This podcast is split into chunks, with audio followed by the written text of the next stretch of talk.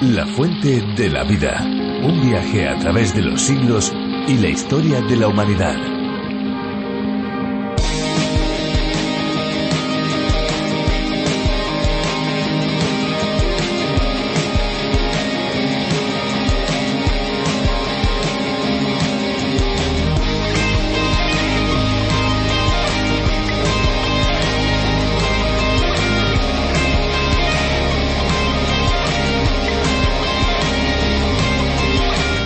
¿Es correcto decir el agua, esta agua, mucha agua? ¿Qué piensa? El sustantivo agua es de género femenino, pero tiene la particularidad de comenzar por A tónica. La vocal tónica de una palabra es aquella en la que recae el acento de intensidad. Agua. Por razones de fonética, este tipo de palabras seleccionan en singular la forma el del artículo en lugar de la forma femenina normal la. Esta regla solo opera cuando el artículo antecede inmediatamente al sustantivo, de ahí que digamos el agua en lugar de la agua.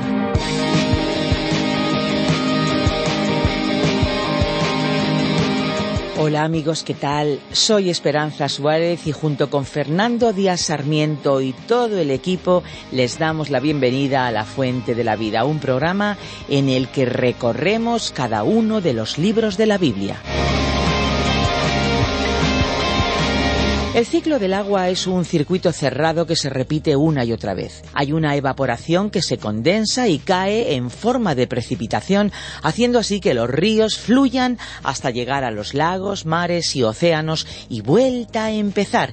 Pero sin embargo, por mucho que el proceso sea el mismo, no siempre desde luego se ve igual, pues las nubes, por ejemplo, cambian de forma y su curso habitual. De igual manera, aunque leamos en la Biblia una y otra vez las mismas historias, sabemos que cada vez será diferente y aprenderemos algo distinto, porque las circunstancias por las que pasamos son diferentes y porque Dios sabe en qué necesitamos poner nuestra atención y lo que necesitamos para nuestra vida diaria.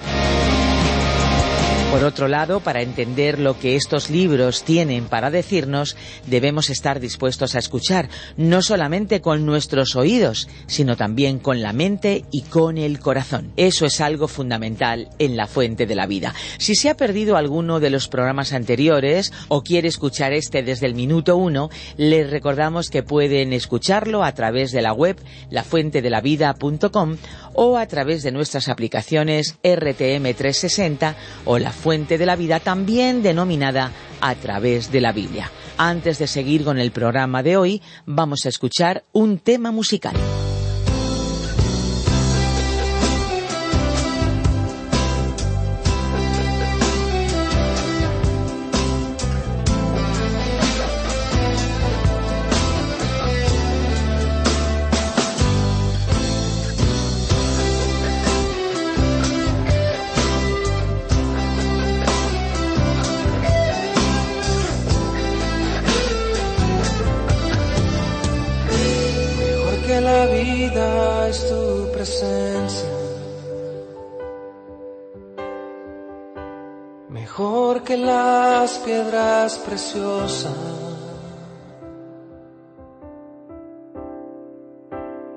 Prefiero antes estar en ese hermoso lugar que en lugares de maldad. En tu presencia siempre quiero estar en tu presencia.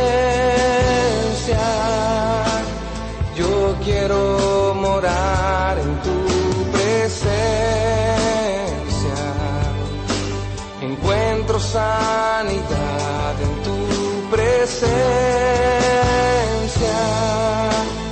Hay amor y paz en tu presencia. descansar en tu presencia.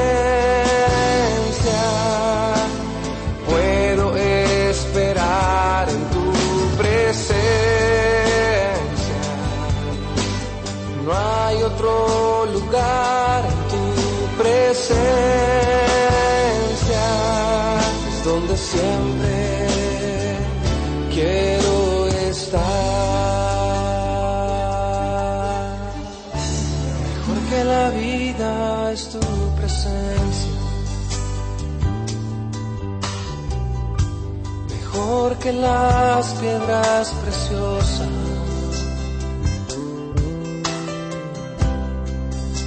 Prefiero antes estar ese hermoso lugar que en lugares de maldad.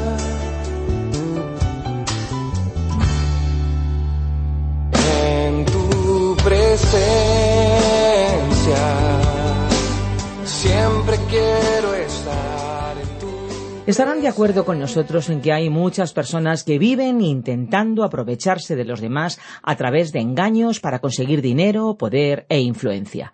Cuentan exageraciones sobre los beneficios de sus productos o de sus servicios, hacen promesas que saben que no pueden cumplir, dicen, en definitiva, mentiras a fin de conseguir algo, es decir, viven rodeados de falsedades. Puede sonar esto muy fuerte, pero sucede que muchas de estas personas caen en sus propias trampas y al final se llevan la peor parte, una pérdida económica o pérdida de prestigio o incluso también una pérdida emocional, sin hablar del mal trago de sentirse defraudados por no haber conseguido sus anhelos. La Biblia, por cierto, nos advierte también de que esta es una realidad también en el campo espiritual. Hay personas que intentan engañar utilizando a Dios como instrumento. Hoy, desde luego, que va a ser muy interesante nuestro tiempo en la reflexión, ya se lo adelanto. Vamos a aprender un poquito más sobre este asunto.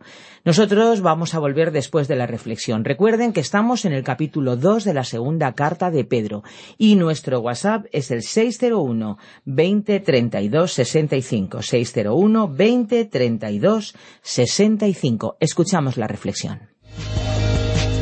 La fuente de la vida. Hoy estudiaremos el capítulo 2 de la segunda epístola del apóstol Pedro, desde el versículo 1 hasta el 3. Regresamos hoy, estimado oyente, a esta segunda epístola del apóstol Pedro, que fue su carta de despedida, como ya dijimos anteriormente. Para comprender mejor la continuidad de las ideas expresadas por el apóstol, situaremos este capítulo en el contexto del bosquejo general que presentamos en la introducción de este libro. Dijimos que el tema estaba dividido en seis secciones principales. La primera sección se titula La suma de las virtudes cristianas proporciona seguridad y se encuentra en el capítulo 1 desde el versículo 1 hasta el 14. El énfasis principal en esta sección recayó sobre la importancia del conocimiento de Dios y del Señor Jesús. Dicho conocimiento es el fundamento sobre el cual se construye el carácter cristiano. La segunda sección, titulada La autoridad de las Sagradas Escrituras atestiguada por la profecía, entra en el artículo 15 hasta 1. En esta sección vimos que las Sagradas Escrituras nos proporcionan luz para ejercitar nuestra obediencia como creyentes en los días oscuros y difíciles. Y la tercera sección en la cual nos encontramos se titula La apostasía introducida por los maestros falsos y abarca todo este capítulo 2 que estamos estudiando. La idea general es la advertencia del apóstol Pablo contra los maestros y profetas falsos. En el capítulo anterior hemos hablado sobre la fuerza centrífuga de la luz de Jesucristo que aparta a los hombres del sistema de valores del mundo y los dirige hacia Dios. Ahora hablaremos de la fuerza centrípeta, es decir, de la fuerza que impulsa a las personas hacia el sistema del mundo. Es una fuerza gravitatoria, es la fuerza de atracción del mundo para apartar a la gente de la palabra de Dios. Los tiempos que el apóstol Pedro estaba describiendo en este capítulo han llegado hasta nosotros. Volvamos a leer el primer versículo de este segundo capítulo de la segunda carta de Pedro. Hubo también falsos profetas entre el pueblo, como habrá entre vosotros falsos maestros, que introducirán encubiertamente herejías destructoras y hasta negarán al Señor que los rescató, atrayendo sobre sí mismos destrucción repentina. El apóstol comenzó destacando que hubo también falsos profetas entre el pueblo. Pedro estaba escribiendo a los judíos cristianos y el pueblo al cual él se refería era el de Israel. Y el apóstol continuó diciendo, como habrá entre vosotros falsos maestros, es decir, que los habría entre los creyentes en la iglesia. En el Antiguo Testamento había profetas falsos, así como también los hay hoy. Pero nuestro problema no serían en absoluto los profetas falsos. Si alguien tratara de profetizar como aquellos antiguos profetas en el día de hoy, sería fácil demostrar la falsedad de sus profecías. Durante el siglo pasado varios supuestos profetas anunciaron repetidas veces el fin del mundo, fijando incluso fechas concretas. En todos y cada uno de los casos en los cuales se había fijado el día del cumplimiento de tales predicciones, al no producirse el anunciado fin, algunos de ellos dijeron que habían hecho algún cálculo erróneo y se atrevieron a fijar otras fechas próximas. Lo triste fue que lograron engañar a mucha gente. Y así se fue demostrando sucesivamente la falsedad de esa pretendida inspiración divina que los llevó a pronunciar tales predicciones. Por supuesto, los medios de difusión y la sociedad en general ridiculizaron a tales personas y lamentablemente estos casos suelen perjudicar a la causa de Cristo, a la enseñanza de la profecía y a la promoción de la lectura y el estudio de la Biblia en general, porque algunos medios generalizan al transmitir estas noticias o no investigan cuidadosamente su origen. Es importante aclarar que la mayoría de estas supuestas profecías no solo no tiene el respaldo de la Biblia, sino que proviene de sectas ocultos que no tienen nada que ver con la profecía bíblica y que ni siquiera basan sus creencias en ella. Por lo tanto, no debería prestarse atención a este tipo de anuncios espectaculares. Pero por otra parte, el pasaje que estamos considerando advierte en cuanto a los maestros falsos, y la exhortación general a los cristianos es que comprueben el fundamento de la enseñanza de todos los maestros, hayan publicado o no libros. Y diremos también que comprueben si lo que nosotros enseñamos está o no basado en las enseñanzas de la palabra de Dios. Cuando uno examina el crecimiento de algunas sectas, se sorprende de los extremos hasta los que la gente puede dejarse convencer. Muchas de estas personas han abandonado iglesias y grupos cristianos defraudados por factores que ellos han considerado negativos. Muchos han aceptado fácilmente cualquier enseñanza novedosa que se aleje de la formación que han recibido tradicionalmente. En el capítulo 1 vimos que hubo profetas de Dios en el Antiguo Testamento y ellos profetizaron con una exactitud total. Y en este pasaje del Nuevo Testamento que estamos considerando, el apóstol Pedro dijo que había profetas falsos en el pueblo. Así que en el pueblo de Israel había profetas verdaderos y profetas falsos. Tenemos un ejemplo en el Antiguo Testamento cuando los reyes Acab y Josafat salieron a luchar contra los sirios, como podemos ver en el primer libro de los Reyes, capítulo 22. Ellos llamaron a un gran grupo de profetas falsos, profetas de Baal que instaron a Acab y a Josafat para que fueran a la batalla. El rey Josafat se dio cuenta inmediatamente que no estaban recibiendo un mensaje de Dios y preguntó ¿No habrá aquí un verdadero profeta de Dios? Y Acab respondió Sí, pero lo tengo detenido en la cárcel porque nunca dice nada bueno sobre mí. Esta frase podría ser aplicada hoy a muchas personas a quienes no les agrada un predicador a menos que siempre esté diciendo algo bueno sobre ellas. El rey Acab era ese tipo de individuo. Miqueas, el profeta de Dios, le decía la verdad al rey y Acab no le gustaba. Pero aquel día trajeron a Miqueas ante el rey y el profeta entonces le dijo Si vas a la batalla serás muerto, al oír esto, Acab se dirigió a Josafat y le dijo, ¿Lo ves? Nunca me predice nada bueno. Fue trágico que el rey Acab no escuchara al profeta, porque fue herido de muerte en la batalla, tal como el profeta Miqueas había predicho. Miqueas era el verdadero profeta de Dios, pero en su tiempo había centenares de profetas falsos. Volvemos a la frase como habrá entre vosotros los falsos maestros. El doctor Vincent, autor de una obra titulada Estudios de Palabras del Nuevo Testamento, escribió que esta palabra usada para falsos maestros apareció solo una vez en el Nuevo Testamento. Como dijimos anteriormente, los maestros falsos constituyen un peligro para la Iglesia en la actualidad. ¿Qué es un maestro falso? Es alguien que conoce la verdad pero por algún motivo miente acerca de ella. Puede ser por un motivo egoísta, por agradar a la gente o para ganar dinero. Hay muchos de ellos en el día de hoy y predican precisamente aquello que la gente quiere que digan, aunque sepan cuál es la verdad. Estos serían, pues, maestros falsos. Ahora hay otros que enseñan el error por ignorancia, quizás causada por el contexto en que vivieron o por la formación recibida.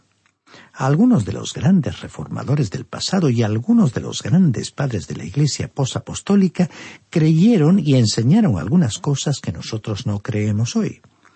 Creemos que en ciertos asuntos estaban completamente equivocados. Creemos que en ciertos asuntos estaban equivocados. Queremos enfatizar que aquellos no eran falsos maestros, porque creyeron que estaban enseñando toda la verdad, tal como en su tiempo la percibieron o la recibieron, así que no los incluimos en esa categoría.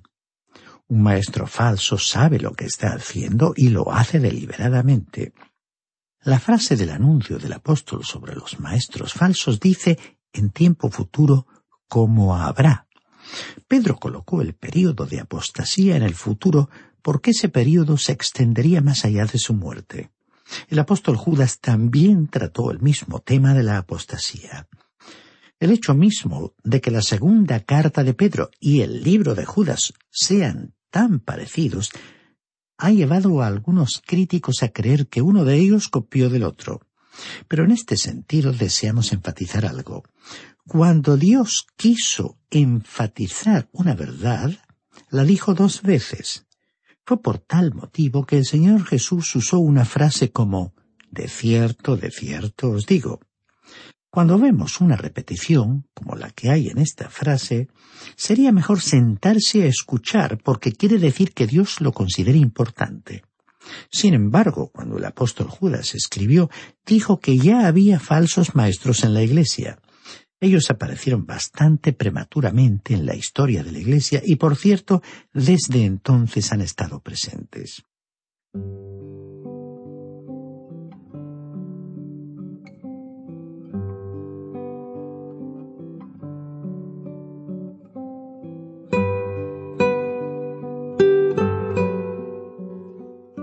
Entonces que el primer versículo presenta una definición de los maestros falsos y la vemos en las siguientes palabras. Introducirán encubiertamente herejías destructoras y hasta negarán al Señor que los rescató, atrayendo sobre sí mismos destrucción repentina.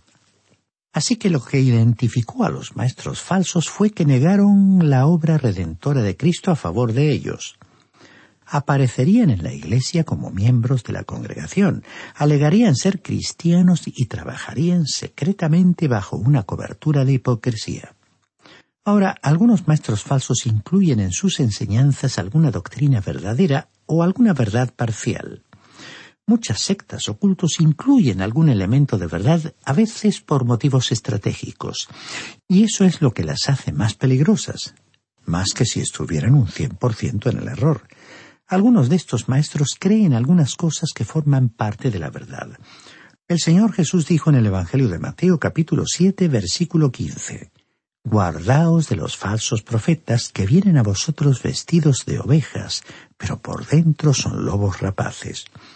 Como vemos en el libro de los Hechos, capítulo 20, versículos 28 al 30, el apóstol Pablo, en un discurso de despedida, advirtió a la iglesia en Éfeso.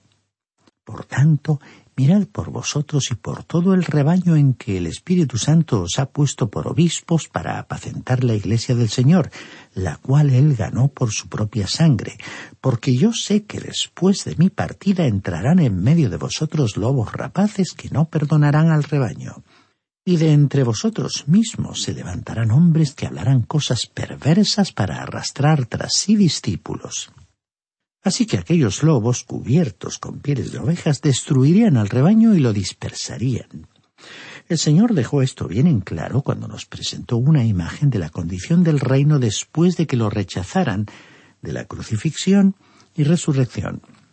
Él no establecería el reino sobre la tierra en aquel tiempo, pero dijo que el reino de los cielos sería como un sembrador sembrando semilla, como la de la mostaza, y como la levadura. Figurativamente hablando, la impureza de la levadura se ha introducido hoy en el pan. El pan es la palabra de Dios y hay mucha enseñanza falsa que se difunde bajo el pretexto de ser la palabra de Dios. Continuemos leyendo ahora el versículo 2 de este segundo capítulo de la segunda carta del apóstol Pedro. Y muchos seguirán su sensualidad y por causa de ellos el camino de la verdad será blasfemado. Dice aquí que muchos seguirán en sus prácticas vergonzosas. Los cristianos falsos seguirían a los maestros falsos. No creemos que los elegidos de Dios puedan ser engañados de forma permanente. Creemos que Dios permite muchos cultos y sectas para apartar de la Iglesia verdadera todo lo que sea falso, porque aquellos que no son cristianos auténticos siguen a estos cultos y sectas. Esto fue exactamente lo que el apóstol Pablo dijo que ocurriría en su primera carta a los Corintios capítulo 11, versículo 19. Es preciso que entre vosotros haya divisiones para que se pongan de manifiesto entre vosotros los que son aprobados. En otras palabras, el Hijo de Dios genuino no irá en esa dirección. En el Evangelio de Juan capítulo 10 versículo 27 el Señor Jesús dijo, Mis ovejas oyen mi voz y yo las conozco y me siguen. Cuando uno ve a personas arrastradas por algunos de estos maestros falsos, piensa que han sido engañados por su ignorancia o que se han dejado engañar deliberadamente porque realmente creen en esa enseñanza y quieren continuar oyéndola por el resto de su vida. Continuemos leyendo el versículo 3 de este segundo capítulo de la segunda carta de Pedro. Llevados por avaricia os explotarán con palabras falsas o fingidas, sobre los tales ya hace tiempo la condenación los amenaza y la perdición los espera. Las palabras falsas o fingidas corresponden a la palabra griega plastos. El doctor Zeyer dijo que plastos quiere decir moldeado, formado como de barro, cera o piedra. Plastos tiene un sonido parecido a una palabra muy común en nuestros días, ¿no le parece? tenemos una nueva palabra que ni siquiera existía en la época de Pedro. Es la palabra plástico. Esta es la palabra equivalente que se usó aquí. El plástico es algo que usted puede comprar en todas partes, por ejemplo, jarras de plástico, vasos de plástico, platos o juguetes de plástico, etc. Se puede comprar casi cualquier cosa de plástico porque este material puede ser moldeado para adaptarse a la forma de cualquier objeto. Y así como el plástico puede adaptarse a cualquier forma, puede haber maestros que se adaptan a cualquier audiencia que les escuche. Tratan los temas que a la gente le resultan interesantes y dicen lo que sus oyentes quieren oír.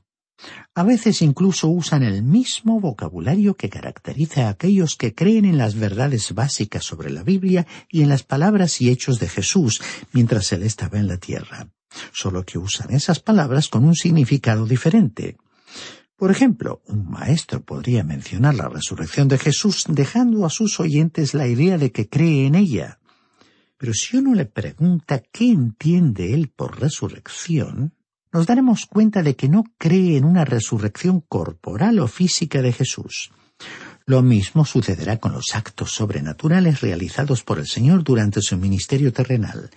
O sea que aunque alguien use las mismas palabras que un maestro verdadero de la Biblia, no quiere decir que les asigne el mismo significado. Lo importante es entonces lo que un maestro quiere decir, o sea, el significado de los términos que usa. Y así hemos visto que el apóstol Pedro describió a los maestros falsos que usaban palabras cuya consistencia era como la del plástico, que en su enseñanza se podían adaptar al gusto de los oyentes dirían algo a un grupo y se expresarían de otra manera ante otro grupo, dependiendo de la orientación doctrinal o teológica de cada grupo. Ahora, ¿cuál era la motivación de esos maestros falsos? Simón Pedro la expuso abiertamente al decir en este versículo tres, llevados por avaricia. O sea, que por amor al dinero, para obtener ganancias, se dedicaban a actividades de enseñanza en la comunidad cristiana. La codicia es realmente una forma de idolatría. A veces pudo darse el caso de que codiciaban un cargo o una posición para tener un mayor protagonismo, por tener un nombre conocido en la sociedad de aquella época, o por ser más populares. Y para muchos de ellos, por encima de todo, su actividad era no sólo un medio de vida, sino también un medio de enriquecimiento. Por ello, siempre aconsejamos a nuestros oyentes que cada vez que escuchen un mensaje, indiferentemente de los medios, el despliegue publicitario o la puesta en escena, evalúen hasta qué punto el conferenciante expone con fidelidad la palabra de Dios, y si esta palabra y la persona del Señor Jesucristo ocupan el lugar central, es decir, si esta palabra constituye el tema central de la exposición. Volvamos al versículo tres de este segundo capítulo y leamos la frase completa que ya hemos comenzado a considerar. Llevados por avaricia os explotarán con palabras falsas. En otras palabras, el apóstol habló de maestros falsos que aparecerían con una motivación económica. En la actualidad existen organizaciones cristianas sólidas de bien ganado prestigio, tanto por la seriedad de su organización como por la transparencia en el uso de los fondos recibidos. También se emiten por radio y por televisión programas que dignifican a la causa de Cristo y a todos los creyentes.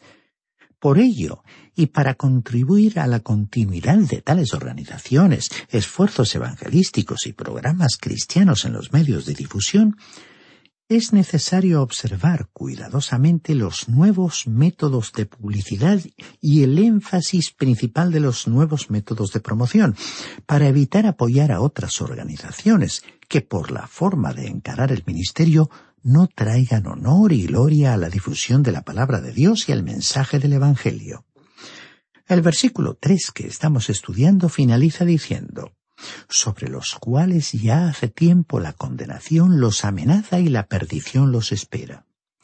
La aparente impunidad de algunos para continuar practicando el mal ha inquietado a muchos cristianos de todas las épocas, incluyendo a algunos personajes de la Biblia. Por ejemplo, un salmista estaba preocupado porque los malvados, de acuerdo con su punto de vista, siempre parecían salirse con la suya en la práctica de su pecado. Le recomendamos, estimado oyente, la lectura del Salmo 73 para que pueda ver la crudeza con la cual el autor describió el carácter y progreso de los malvados en esta tierra. Pero ante esa frustración, él finalmente dijo en el citado Salmo y en el versículo 17, Hasta que entrando en el santuario de Dios comprendí el fin de ellos. Así que fue allí en el templo, ante la presencia de Dios, donde aprendió que Dios está en control de todo y Él se encargará a su tiempo de los malvados. Bien, estimado oyente, vamos a detenernos aquí por hoy.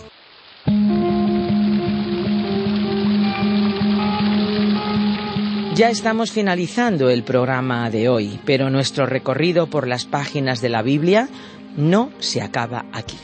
Los programas están disponibles en lafuentedelavida.com y también en la aplicación La Fuente de la Vida que también se puede encontrar con el nombre de A través de la Biblia.